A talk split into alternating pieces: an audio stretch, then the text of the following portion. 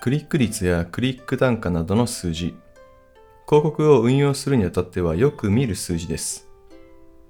広告運用のベテランであれば別なんですが、初心者であれば、まず最初に次のことを覚えておきましょう。クリックよりも制約の方が大切ってことです。広告初心者にありがちなのが、なぜか制約よりもクリック率などを見るということです。あるあると言ってもいいです。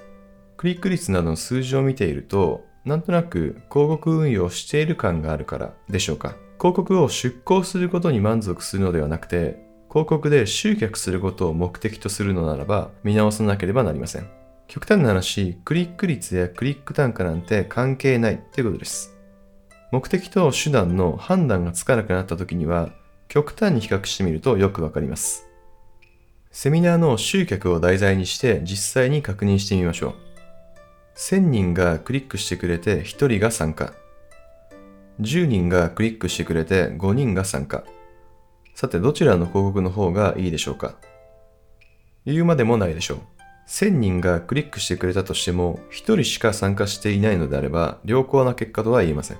なぜなら広告を出稿する目的はセミナーに集客することであって広告をクリックしてもらうことではないからです。当たり前のように思うでしょうか？でも実際に運用し始めるとクリック率、クリック単価などなどの数字に目がいってしまうものです。そんな時は思い出しましょう。我々スモールビジネスが広告を出稿する目的、それは申し込みをしてもらうことであってクリックをしてもらうことではありません。目的が達成されるのであれば、クリック単価なんて1000円でも1万円でもいいんです。別に50円とか100円とかに抑える必要などは必ずしもありません。我々スモールビジネスが広告を出稿する目的、それは申し込みをしてもらうことであって、クリックをしてもらうことではありません。また実はクリック率は低い方がいいという考え方もあります。無駄な広告費を抑えられるからです。いかに制約に至らないユーザーに広告をクリックさせないかというのは広告運用において大切なことの一つです。あなたが広告を出稿する目的は何でしょうか？申し込みをしてもらうことでしょうか？